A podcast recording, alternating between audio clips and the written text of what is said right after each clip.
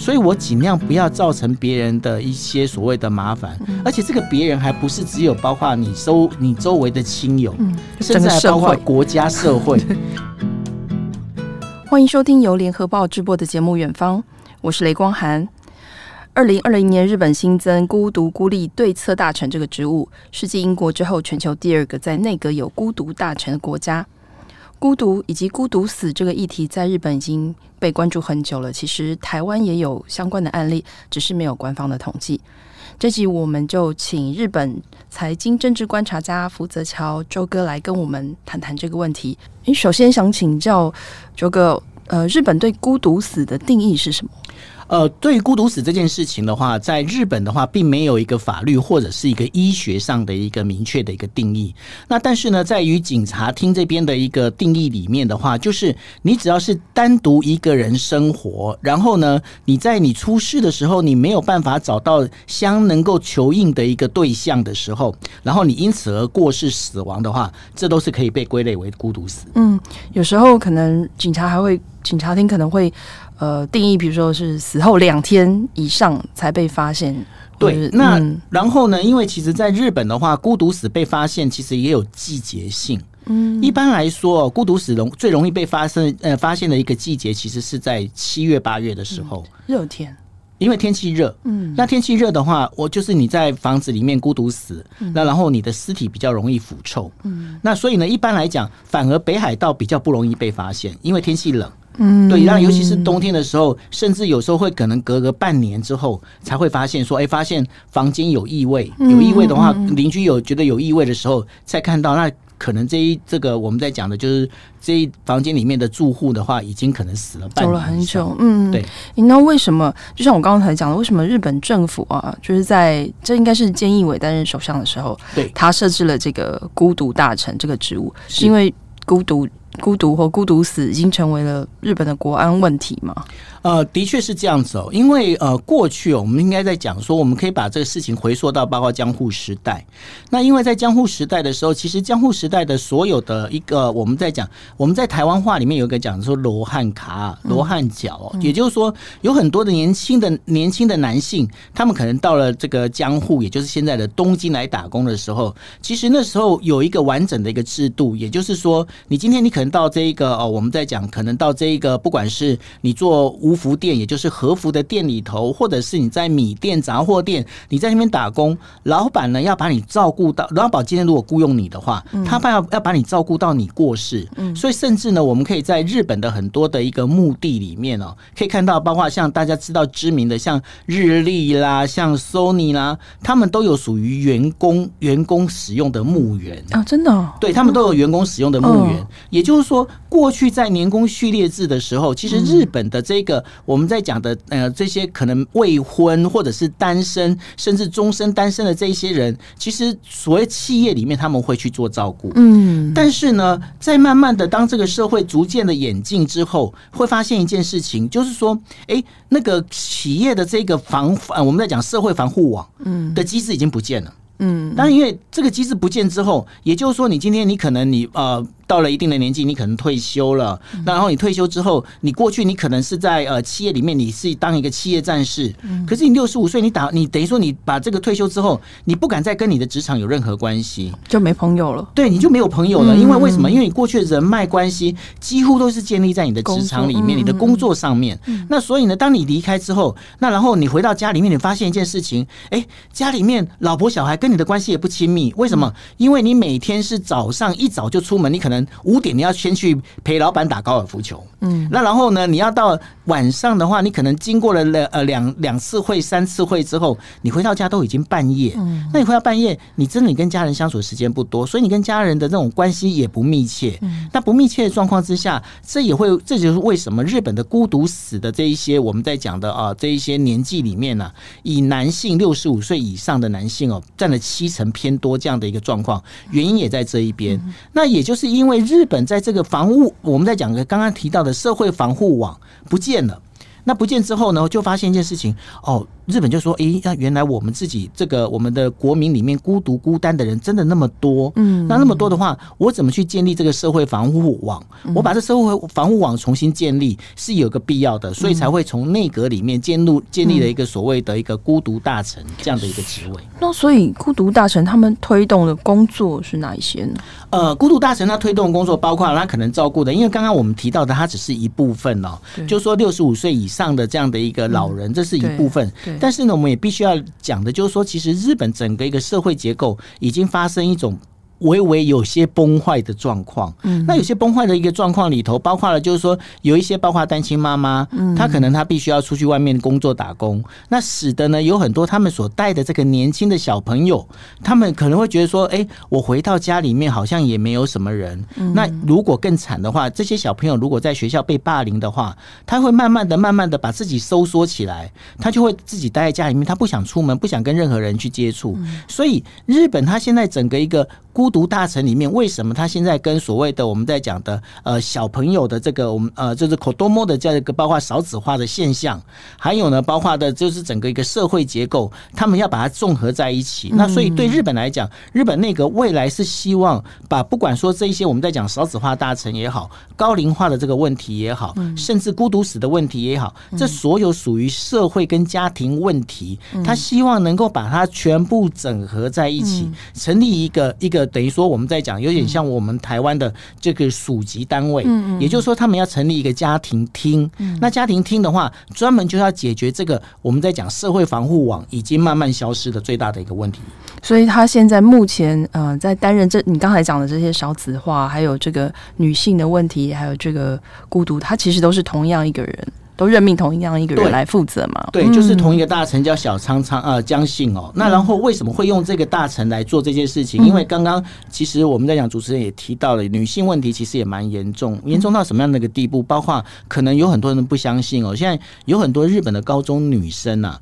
他们其实是买不到卫生棉的，嗯，对他们买不到卫生棉，原因是因为他们没有钱，嗯，那没有钱的可能就是因为他可能是出生单身家庭，是。或者单亲家庭，或者是包括了就是说他可能在在呃在家里面，他可能家里面的那个经济状况不好，所以日本他们现在也包括这女性问题里头的话，他们也开始，比方说有些地方政府开始在公共女性的公共厕所里头，他们会放置卫生棉，嗯，这也是一另外一个方式。那这些所有事情其实都要回到我们刚刚才提提到的家庭厅。要做的事情，嗯，对，就是要解决这个呃，是生理贫穷，所谓的生理贫穷的问题哦。对，然后呃，我知道日本内阁府在二零一五年有对四个国家六十岁以上的这个老人做调查，就他们的生活还有意识的这个一个国际比较了。嗯，那就他们后来就发现，在日本，就日本。的这个六十岁以上的人，他回答，除了同居家人以外，没有什么可以依靠的人的这个比例是比较高的，就高于美国、瑞典和德国。日本可能有百分之十六，可是像最低的德国是不到百分之六，可见日本人在社会。是真的，社会上是处于这个孤独无助的状态。为什么日本的人的这个孤独感这么强烈？其实我们还蛮想知道。对，因为日本为什么孤独感会那么强烈哦？最主要有一个原因，因为过去哦，在昭我们在讲说昭和年代的时候，昭和年代的这一群人里面，他们都会认为哦，他们曾经是非常歌颂。赞美孤独这件事情，他们觉得呢，包括你可能你就是一个孤独的话，代表的话，其实就是你本身的这一个行事风范，这个高风亮节啊之类的，会有这样的一个想法。那但是呢，这当中其实另外有一个比较大的问题，其实我们刚刚也有在提到的，就是说，因为现在日本大部分的我们在讲日本的上班族。他们太过于努力在做他们的工作了，他们太过于把他们的工作里面付出到单一的一个职场里头，那付出到单一个职场里头，使得。他们甚至你知道，像包括他们这个准许副业这件事情啊，也是在最近才开始开放。过去的话，开玩笑，你今天你只要在这家公司上班，效忠他，你必须要效忠效忠公司啊。你如果不效忠公司，你就是叛徒啊。那所以呢，当有这样的，甚至你今天你要跳槽到别家同业的时候。那其他同业也会讲说，哎，你为什么跳槽过来？那是不是你其实你就心有盼心呐？嗯，所以呢，在日本的那个职场里面，没有什么叫做对不对？身在曹营心在汉这种说法，没这回事啊。就说你在曹营，你就必须把你的心也在曹营，要不然的话，你就没有办法，我就没有办法相信你是不是专心的在为公司工作。嗯，也就是他在把所有的精神跟精力全部都投入到公司里头的话，他的人际关系就出现了状况。那所以呢，包括你说像他的娱乐，他有什么娱乐？上班族没有娱乐，他们的娱乐里面可能就是哦，我可能就是去跟同事吃吃饭，甚至呢，我可能就是陪上司去打高尔夫球。他们有没有想到这件事情里面，你所有的生活圈全部都是跟呃这一个你的职场是有关的？对。那我们反观欧美，欧美的话，他们可能下班之后，我可能我到五点下班，我东西收一收，我可能会去呃去学社交舞，像那个理查吉尔有没有？他不就去学社交舞？那这就是一个他们会知道说，我怎么在我的生活里面，我有一个 on 跟一个 off，有平衡，有一个平衡点。对。但是呢，日本人他们是不懂得生活。嗯。那不懂得生活，那就是我在我自己的过去的那个我们。之前有讲过，那本书上面我会写一个案例哦。那案例在讲，就是说，你知道那个当这个回那个老公回家的时候啊，就跟老婆讲说：“哎，老婆，那个啤酒帮我准备好。”或者甚至老婆已经真的睡着了，然后就把菜也放在上面，然后他就洗完澡喝个啤酒。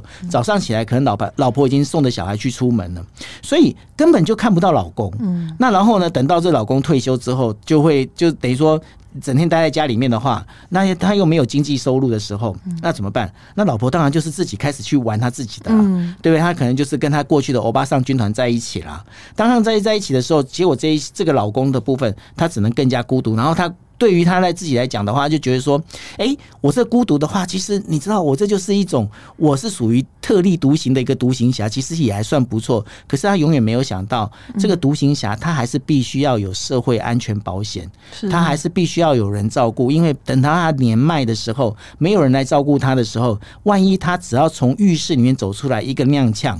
跌倒之后，那可能就会造成憾事。嗯，而且日本社会好像一直有这种不不不能。给社会或是别人添麻烦的这种观念。对，嗯，因为呢，日本人他们其实他们就有一个想法，他们觉得说。我要先把我自己身边的事情要整理好，嗯，所以我尽量不要造成别人的一些所谓的麻烦，嗯，而且这个别人还不是只有包括你周你周围的亲友，嗯，甚至还包括国家社会，也就是说范围很大，对，所以说有很多人他们甚至明明知道说，哎，国家社会其实有一个包包括可能就是这些对老人的一些保险的一些制度啦、安养的制度啊，他们都尽量不要去利用，他们觉得说没有必要，我自己一个人我可以做。可以处理好，我可以做得到，嗯、对我可以处理。那这是一个，嗯、那另外还有一个是怎么样？因为在日本也有曾经有这样的案例哦，就是说有一个本来呢，她这是一个孤单的一个老妈妈，那然后呢，就是大家发现说，哎，他也就是无依无靠，也没有子女。那本来要帮他去到区公所去申请这个老人补助，嗯，那申请老人补助的时候，一到区公所，区公所一打开，看到他的资料说，哎，不对啊，你你不是在你这个年轻的时候有个女儿吗？那你只是去呃送送给别人养了，嗯，那对老妈妈来讲，她就会出现一个状况，因为这个女儿她虽然去送给别人来养了。那然后他已经在别的别的人家已经长大了，是这个女儿甚至不知道她有一个生母，其实还活着。嗯，那如果对他来讲，他就觉得说，如果我去申请，那区公所势必要去先通知这个女儿，通知这个女儿的话，那就会造成这个女儿的生活的一个大乱。但他觉得不要，所以他宁可选择自己饿死，他也不要去等于说去麻烦这个女儿，然后造成这样的一个状况。这就是日本人一个很特殊的一个民族性。对，因为他们的生活补助是不只像你刚刚提到这个。可能是已经分开很久的女人，可能包括自己的兄弟姐妹，就是他，因为他们要你要领这个补助，要证明你所有的亲人他都没有办法抚养你，你才可以申请。对，所以变成很就觉得很丢脸，想说啊，我过得不好，然后我可能要跟我的姐姐或者是我的哥哥说啊，你们可可以养我吗？这样子的感觉，所以他们。就觉得没有办法开这个口，所以就像你刚刚说的，很多人就放弃了这个申请这些生活补助。对，其实这个是日本制度上一个呃，我我自己我在看啊，我会觉得说，这是日本制度上面一个非常东方式的思维。嗯，因为在西方的话，你个人就是你个人就是一个独立个体。嗯。你个人你有问题，就是你个人的问题。嗯，但是在东方，我们会觉得，在东方的一个我们在讲的，不管说保险制度也好，就是刚刚在讲补助制度也好，他们都会先思考，就是说，哎，你你的周围，你是不是有你的亲友，你有你的朋友，其实或者是你的这个呃三等亲以内可以来辅助你。对，那你们应该是先你们自己先解决啊。对，台湾也是这样。对，你们如果不自己解决的话，好像不行啊。可是问题是，我们就我们在讲说，在现代社会里面，这个思维是不是必须重新被打破，是是，对，因为每个人，当我们今天要求每个人是二十岁之后，你就是一个成年人的话，嗯，那这样的话，你是不是从头到尾，你不管说你今天你有钱也好，或者是你必须要被帮助也好，是不是都应该是从你自己这个人来思考？你没有必要去周告说我的亲朋好友，我的三等亲里面说，哎，我需要被援助，没有必要做这件事情，因为他毕竟就是一个个体嘛，嗯。对，反过来说，呃，台湾也常常出现这种官司，比如说，呃，父亲很早就已经离开家，没有再养，没有再养家了。对，就父亲呃年迈之后，这个是政府就会说，哎，他在住这个安养中心，你们小孩应该要来帮他付钱啊，就打官司，类似像这样子。对，也是也是因为这种思维。对，因为这个，我觉得这其实。呃，很值得被拿来当一个社会议题来做讨论哦，因为我相信每呃这两件事情里面，就是说小孩子到底该不该抚养你自己的这一说爸爸妈妈，就是虽虽然说他已经呃抛弃你们很久这样，但是这个东西我觉得它是必须来被讨论的，因为为什么要被讨论？因为老实讲，如果说他并没有在年轻的时候去担负所谓的抚养这个责任，对。我反过来讲，站在我的立场，我会觉得，那我有什么义务去做这件事情？嗯，对，虽然说没错。你是生我的生我的亲人，但是问题是在你没有去负这个责任的时候，我有什么义务去做这个这件事情？血缘上的关系之外，那所以呢，我觉得说在这个。法律的这个，我们在讲法律或保险上面的一个利润里面，这一点是可以值得被拿出来做好好的讨论。我们在这里，我们没有要讲说哪一边是对，哪一边是不对，但是我们要讲的是说，这个议题是不是应该被拿出来，尤其是在现代的一个社会里面，你必须要被讨论。因为为什么？因为有很多人，他们之所以不愿意申请补助，是。并不是说他们不需要被补助，而是他们担心说，我今天我做这事情好丢脸哦。我这个过去我那个年轻的时候，我就是在外面肥累，所以我没有去养我的小孩。然后我要我要让我小孩过来，这样子我就我自己都觉得不好意思。嗯，那所以这当中，因为我们必须要讲法律，呃，在设定的时候，它必须要有所谓的人性的考虑。所以各各个各个方面的话，你如果没有去好好考虑到的话，就会造成我们在讲日本现在孤独的状况，其实有很大一部分就是遇到。这样的问题，嗯，我看他二零一六年日本有个调查，他是说，这个越是经济拮据或是家庭困困难，还有人际关系越单调的人，就越认为他不应该给人添麻烦，就也就是这样这样子的弱势者就会越来越孤独，而且孤独其实是涵盖各个年龄层的问题，比如说可能像。就业冰河期的，然后是裁员对象，这些中壮年，好像，嗯，他们也在说，其实他们也算是孤独死的预备军。的确哦，因为呃，像就业冰河期或者是中壮年这群人里面，他们也会遇到一个问题，这在日本社会是比较明显的一个现象。也就是说，日本社会呢，他们经常会有一个所谓的集体效应。嗯。那集体效应里面，也就是说，学校霸凌这件事情啊，经常会发生。嗯，那他发生学校霸凌之后呢，有很多的这些小朋友、年轻人，他们可能就是因为学校霸凌之后，对他们来讲，我不想去学校了。嗯，我不想去学校之后呢，他就想要窝在家里面。那窝在家里面，如果比方说家长是比较有。有经济基础的，他会讲说：“好，没关系，反正你现在去学校，你去哪间学校，反正都会被霸凌的话，你就在家里面，爸爸妈妈养你。”嗯，他们就会用这样的方式来做。但是问题是，今天如果说你今天待在家里面，如果你都是让爸爸妈妈来养的话，就问一个问题就好：今天爸爸妈妈他们年纪会不会变大？他们会不会没有能力养你？会，但是呢，当爸爸妈妈没有能力养你的时候，嗯，他会造成一个状况，他会造成一个状况，就是说，哎，那今天这一些等他年纪大，他可能二三十岁，他可能都没有跟社会去做接触，嗯，那没有去跟社会做接触的时候，他就会造成一个他自己会有他自己的独立的一个价价值观，嗯，他会有一个独立的价值观的时候，他就会去做一些我们在讲跟社会所没有办法比较没有办法融合的一些做法。那当然，刚刚提到的。的那个就职冰河期也是一同样的一个状况。因为刚刚提到的是一个学校的霸凌，在职场有职场霸凌。当他今天他找不到工作的时候，他必须要去四处去打零工的时候，当他去变打零工，他就会自己越来越觉得说，我就是属于社会底层的人。嗯，当我觉得我是社会底层的人的时候，我就会开始去切断我所有的关系。当我切断我所有的这个呃旁边的关系之后，就很容易造成一个状况。今天我把这个关系全部切断之后，我就觉得说，那我就自己一个人过生活好了。嗯，这个现象呢，其实不是只有发生在日本，甚至在中国也有同样的一些现象发生。在中国的话，那个大家可以上网去搜，就是有一种叫三和青年。嗯，三和青年其实也是同样的状况。他们是怎么样？他们一样就是属于把自己，因为他找不到工作，他找不到工作之后，他变成是在社会底层的这样的一个状况。他甚至呢，会把他自己的微信账号。拿去卖掉，嗯，他拿去卖掉，为什么？因为反正我就是要跟过去我所有的人都要切开关系啊，我不想不想理他们呐，所以呢，我把这卖掉之后，结果这些微信账号就是后来变成诈骗的一个很重要的一个一个等于说一个账号，日不管说日本也好，或者在中国也好，现在年轻人遇到的这些状况，其实都是跟孤独、跟职场现在包括经济的一个环境恶劣是有关系的。你说刚刚说切断人脉这件事情，我记得看过一个报道，就是说，呃，也是有一个人，他后来在家里面就独居嘛，然后死亡，也是一个可能就是青青壮年的，是。然后他他是说他是在做保全工作，就他过世的时候，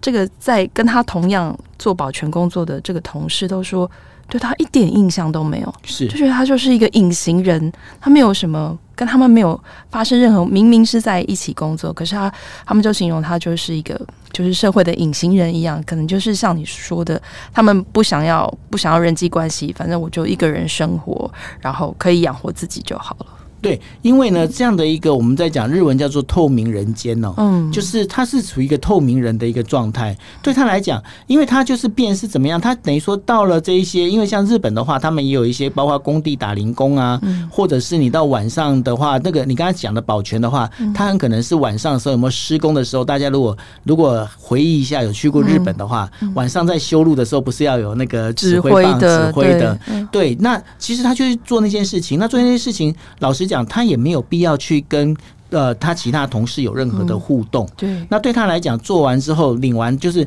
做完领现金，领完现金就回家。回家他可能就是去，比方说去便利商店买那个快过期的这些呃食品，嗯、吃一吃填饱肚子之后，睡一个找个地方睡个觉，睡个觉起来之后，第二天再找其他工作来去做。嗯、所以对他来讲，他没有必要去建立任何的这些人际关系。嗯，那慢慢的，他甚至他连这个人在这社会都基本上都被抹杀掉了。嗯，七月的时候，日本前首相安倍晋三在。街头演讲助选的时候，遇刺震惊全世界。媒体就一直在探究这个凶嫌就是开枪的山上彻也，他会犯案的动机到底是什么？那有人有人说，嗯，他其实犯案动机有一个很大的背景，就是他非常的孤独，因为他没有工作，然后经济状况不好，加上他哥哥几年前生病过世。你可以这样说吗？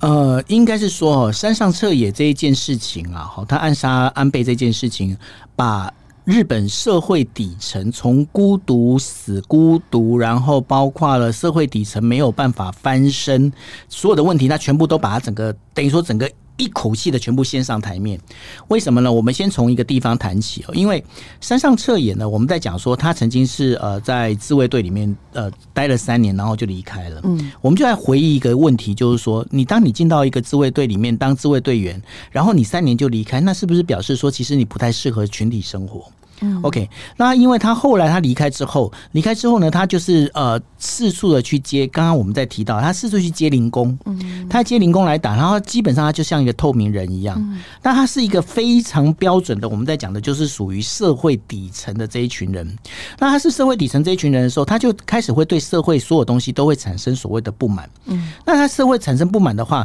这个当中里面我们就回到他就一直在讲的一件事情，他就觉得说，我妈妈就是把这个钱全部。都捐到统一教会那边去了。然后他把这钱都圈过去之后，所以我觉得说，我对于因为统一教会，然后跟自民党之间关系太太深了。然后这自民党里面最厉害的人就是安倍，所以我暗杀安倍。对他来讲，到目前为止，他的逻辑是这样来讨论。那我们就回到一件事情，他妈妈为什么要把钱放到统一教会里头去？那这当中里面其实还是回到了我们今天在讲的主题，跟孤独、跟社会底层的这些呃，我们在讲的社会防护网的一个破裂是有关系的。为什么呢？因为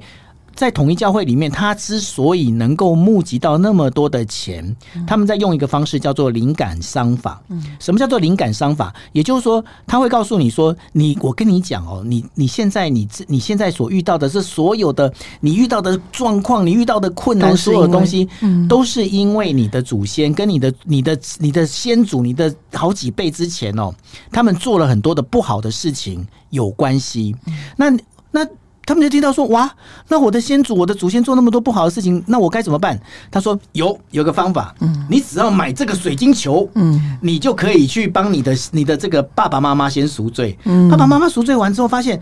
哎，还是没有改运，我好像没改运呢。嗯、哦，那是因为你的阿公阿妈犯的这个罪可能更大，所以你要再买一个更大的水晶球。于是他又把花钱去买，买了之后运好像还没改耶，嗯。”那可能就是你的曾祖父、曾祖母，他就用这样的一个方式开始去做，有点像倒金字塔型。那对他来讲，这些我们在讲社会底层的人，他们想要做的一件事情，就是说。我只要能够翻身就好。嗯，他想要脱开这个困境，他想要离开这个我们在讲的就是恶性循环。对，因为对他来讲，我就是赚不到钱。可是呢，他没有想到，当他今天进到这个我们在讲的统一教会的灵感商法里头的话，他只会让自己进入到一个更糟的恶性循环。他进到一个更糟的恶性循环里面，这个山上彻也他就看到了，你把钱全部拿过去，那。我们也都没有做任何的改善。你有这那么多的钱，你可以给教会，你为什么不给我？嗯，你为什么不来改善我的生活？于是呢，他这个当中就回到了，我们又回到在上一题里面我们来讨论的，因为山上彻也就是从这个我们在讲的就职冰河期出来的，他根本就找不到工作，因为整个日本的一个经济停滞了三十年，对他来讲，他这里面他发现我没有希望，我没有希望的一个情况之下，当然他就会开始先把自己先内缩。内缩到一定，他觉得被逼得快受不了了，于是他要找一个出泄的一个管道的时候，他就认为就是说，就是因为我妈妈把本来有钱，把钱拿去统一教会去做。捐献了，害我现在过得这么，害我现在过得不好。嗯，那统一教会的这个问题是出在哪里？就是因为统一教会现在跟自民党关系很好。嗯，那跟自民党关系很好，自民党里面最厉害的是谁？是安倍晋三。所以我就要想办法去谋杀安倍晋三。所以他的整个逻辑就变是，他思考逻辑就变是这样子。那只能说这一件这个我们在讲突发的这样的一个惨案啊，这一件事件里头啊，其实也是彰显了日本整个一个我们在讲的社会防护网最大的一个问题。那这也是。为什么？就是说，日本他必须要来设一个家庭厅，一个最主要的一个概念。对，而且其实就像我们刚才有谈到的，除了这些青壮年，比如说山山上可能是四四十一岁嘛，好像连其实年轻人都说他们不想和别人商量事情啊。对，那种就是那种呃有烦恼或是有担忧的时候，他就觉得说不会和任何人讨论。对，因为呢，这个其实跟日本的呃，相信我们在讲哦，可能就是有一些听友可能就会比较清楚，日本有所谓的平成不旷三十年呐、啊。嗯，那这不旷三十年里面，也就是说，什么叫平成不旷三十年？也就是说，在日本曾经有过一段高度经济发展的时期。嗯，那高度经济发展的时期之后呢，其实。呃，到后来出生的，我们在讲说从平城出生的这一群年轻人呐、啊，嗯、他现在也大概是三十四十岁了。是那三十四十岁的时候，他们就发现一件事情：过去经济美好的果实全被你们这边前辈给吃了摘了。我们这边我们就在我们这边就是一直就是经济没办法发展，对，薪水低，然后生活生活等于说整个生活状况又不好。那对他们来讲，他们就会觉得说。我好像没有办法改变这社会，所以在日本，他曾经就有一个呃，有一个我应该是说全呃全球的一个我们在讲的对年轻人的一种调查哦，就从二十岁到三呃三十岁所做的一个调查里面，中国跟美国的这个年轻人，他们在调查里面就问了一个问题，就是说你认为你有没有办法改变国家？嗯，有大概超过六成到七成的这个中国或美国的年轻人都认为，就是说我只要努力，我有办法改变国家。但是呢，在日本只有一成八。的年轻人认为我有办法改变国家，那其他人会觉得说没办法，国家就这样，我也没办法改。嗯，所以对他们来讲，他们会应该是说，他们对这个社会其实是产生无力感跟失望的。那他们也不认为，就是说我甚至有很多人讲说，那你可以去选举啊，你可以选出一些好的人出来啊。可是他们对选举又兴趣缺缺，对，那又兴趣缺缺的状况之下。那所以说，在日本的政坛里面，都呃充满了很严重的所谓的老人政治。那老人政治里面，所以你可以发现一件事情：日本反而是针对老人的一些政策，会远远比对于这些年轻人，也就是说，未来日本的未来的老人来的这个政策来的好一些。那所以呢，这些年轻人就发现一件事情：你们都没有办法来帮我。那没办法帮我，那我就只好我就自己放生啊。嗯，那自己放生最好的方式就是我们在讲，可能就是过去在流行的可能躺平啊，嗯，或者是说我我干脆我什么都不做，嗯，对我来说是最好的。嗯，对。谈到这里，我们嗯、呃、也不得不提到，就是发生到现在已经有两年多的疫情，嗯，疫情好像也是让孤独感更严重，因为大家可能都自己在，如果有上班的话，可能就改到。在家自己在家工作啦，或者在家时间很长了。有些人可能就是一个人，而且日本自杀率好像也增加了。对，因为呢，这三年的、嗯、这三年的我们在讲疫情的这个关系哦，其实大家你的上班族的感觉可能还没那么强烈。嗯，因为毕竟上班族的话，你可能就是呃，反正我就是在家上班工作嘛。那可能过去同事也都还认识。嗯。呃，其实最近有有人开始准备要调查哦。大家有没有想过一件事情？嗯，这三年里面，你不管你是大学生也好，或者是你是高中生也好，其实那是非常孤单的。嗯，你可能你你从你高一或者是大一进去学校，到你都要毕业了，你都还不晓得我同班同学是谁，他真正长怎样，因为我都在上网课。对，而且有时候还带。如果是就算有实体课，还戴戴口罩，还戴口罩，下半下半半脸长什么样子，可能不太知道。所以说，大家其实不知道。那像日本，他们就日本，他们现在已经出现这类似的状况，在大学校园里面。因为呢，我们都知道大学校园哦，我们你说去念书嘛，其实我们在讲说，University 是由你玩四年哦，就是说让你这去玩这四年里面，也就是说。在大学里面，除了求学之外，其实是你开始去有一些，包括呢，可能这一些我们在讲学校的有些社团活动啊，相关的这些事情。但是因为当你今天你在上，等于说你在上网课，你要做这些事情的时候，你都是一个人，你都一个人，其实你没有办法去有跟其他同学有实体的互动。对，那没办法有实体互动，这就是你会造成这一群人未来就很可能是孤独的。预备军，这是一个。那另外还有一个是怎么样？就是呢，你可能都必须在家里面，夫妻在家里面，我们必须讲实话，夫妻并不是每一对夫妻都是很完美的，在家里面都不会吵架。嗯。那在有吵架的状况之下，也很难避免，就是说，可能有一些家庭会有所谓的家庭暴力的发生。嗯，那当你先发生家庭暴力的时候，你没有办法，你对外没有办法求援，你甚至在过去的话，你可能有家庭暴力的话，你可能就是呃带着小朋友或者是怎么样，你可以出门，你可以去娘家，或者甚至你可以去网咖。现在甚至连网咖你都不是那么容易可以去。那在这状况之下的话，就更容易造成，就是说一个。把自己整个封锁起来、封死的这样的一个状况，那这也是为什么疫情哦很容易造成就是呃这个我们在讲的孤独的严重的发生。那我必须要再提一个很重要的一个大家可以去思考的一个问题，就是大学生的问题哦，因为大学生四年四年里面三年在上网课哦，那这对于他们未来的一个我们在讲社会人格的这个发展哦，其实未来其实是很值得观察的一个重点。嗯。而且我最近好像看一部日剧，就在谈，在这个疫情期间，呃，呃，社会新鲜人他要到了，虽然找到了工作，可是他完全没有进公司，他所有的在职训练啊什么，全部都是在这个网络上进行，就远端进行。然后可能前辈就觉得你你什么，就是真正实体上半身觉得你这个也不会，那个也不会，就好像这一批人就被。就被公司里面人看扁的感觉。对，因为这一批，我觉得未来的话，应该会有发展成一个，就是叫叫做 COVID 世代。嗯，对。那这 COVID 世代里面，其实当你今天你进到公司里面，你想想看，那个公司在呃两三年都在进行所谓的我们在讲的就是呃 work from home。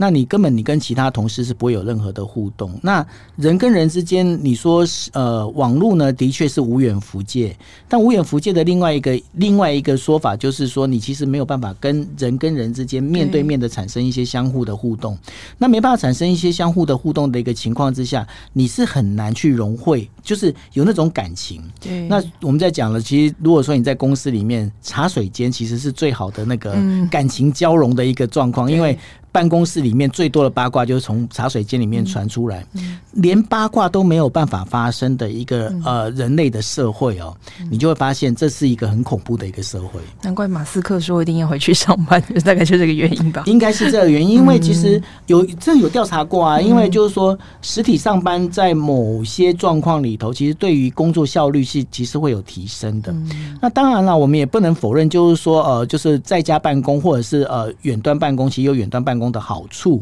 那所以呢，我们在讲的，就是说是当中过与不及都是一个重点。这也是为什么现在日本已经有开始有一些企业哦，他们会要求，就是说员工的话，虽然说我们可以远端办公，因为远端办公的话，其实可以节省包括公司的这一些我们在讲的租屋啊，这一些硬体的这一些呃人事管销成本。但是呢，他们还是会要求，就是说我们必须要办一个，比方说在外面的一个就是实体的那个 team building。他必须要做这件事情，因为人跟人之间如果没交流，其实就刚刚像刚刚主持人提到的一个重点，因为就会造成就是说我们前辈、我们前辈后辈之间，我们根本就不晓得谁是谁，然后也不晓得到底你的那个眼神，我们就会经常讲嘛，眼神有对过，嗯，那结果呢，发现要跟你对眼神的时候，在那个。那个我们在讲从荧幕上面，结果你开的是一张图片，完全没办法对过眼神，那就不行了。所以呢，在这当中的话，也就是讲说，实体办公跟网络办公之间的话，它没有办法，不是谁去取代谁，而是它两个应该是相互融合的。嗯，嗯，我们话题就再回到刚才谈的这个孤独死的问题。嗯，我听说日本有一种保险叫孤独死保险，这个这个孤独死的保险内容是做是什么？呃，孤独死保险的内容哦，其实不是保证你不会孤独死，嗯，而是呢，就是说，因为呃，在孤独死里面，我们知道哦，在日本的话，呃，根据日本内阁府的统计哦，就是六十五岁以上一个人住了，二零二零年的时候，总共有六百七十一万人，嗯，那它跟就是呃二零一零年相比的话，已经增加了四成，嗯，那这当中哦，就是一个人。我们在讲，这还是回到六十五岁的这个老人里头啊。那这当中的话，二零一九年光是东京都的二十三区里面呢，六十五岁以上的老人在自己家里面一个人住哦，一个人住，然后在家里面死呃过世的人哦，就二光是二零一九年就已经有三千九百一十三人。好，那这个数字他听到说哇，在家里面过世三千九百一十三人，那这。这个难道很严重吗？哦，我必须跟大家提一个状况，因为大家如果刚刚仔细在听我们的内容，你会发现孤独死的发现，它最快要两到三天，嗯，那最长最长的话可以到一个月，甚至到半年都有可能。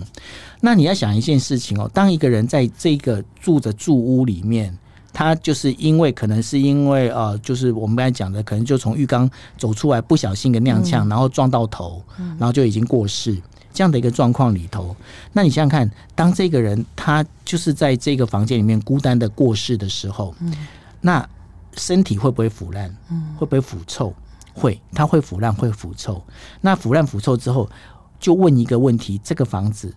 还要不要用？嗯，他还是要用。对，对他如果要用的话，而且另外还有一个重点，如果他刚好又是住在我们在讲的就是一个公寓楼或是大楼里头的话。那它会不会影响到，就是说所有其他住户的这一些，我们在讲居住品质也会。那所以呢，就是日本海上保险公司他们就提出了这样的一个做法，就是说我们不能因为这样子，我们就说，哎，那不行哦，我们这个我们这个大楼里面六十五岁。单那单身的就不能不准进来住，这样子好像又没有人权了哈。所以呢，他们就在讲说，如果是这样的话，那我们就来买一个保险。那这买买了保险做什么呢？其实就是说，当这个房子发生了，这个房间发生了一个孤独死的时候，那。我至少有一笔经费可以来去清理这间房间。他的孤独死的这个呃，我们在讲孤独死保险，最主要其实是要能够支付这个老人，他如果万一孤独死了，那其他帮你做善后的这些清理的这些呃事情的所需要的一个费用。因为一般来讲哦，在清理一个我们在讲单一的一个。房间的时候，嗯，最少最少的费用应该是从啊三十万日币到一百万日币起跳，嗯，所以呢，它费用其实是相当的贵，嗯，那相当贵一个情况之下，它必须要有一，因为你想想看，都已经孤独死了，对。一定没有人来付，已经没有人来帮你付这笔钱了。对对对，那这笔钱该谁来付？嗯、你你说让那个我们在讲的就是房东吗？房东或者是住宅管理委员会这边来付吗？这好像不太合理。嗯嗯嗯，那就是因为这样关系，才有必须有这孤独死孤独死保险的原因。我有看一个报道，有说好像最近这个东京就是一些比较都会区的，现在在说要租房子，如果你是单身租房子，房东还会要求你一定要加保，就是有保费啊，就有就是租。租客来负担，就就是在在日本租房子，房东会要求你要保活险嘛。对，然后另外再加一个就是孤独死保险。孤独死保险，他们就是也是为了，就也是担心你未来呃，如果真的在房子里面发生什么不测的话，呃，房东比较有有保障。对，嗯，那你刚才提到就是整理费用，那所以其实日本就是有这样的。整理的行业对吗有啊、呃，这个我们在讲的话，它这个行业叫做特殊清扫行业。嗯，那特殊清扫行业呢，它本身它必须等于说这些，它跟一般的我们在讲的一个清洁公司不太一样。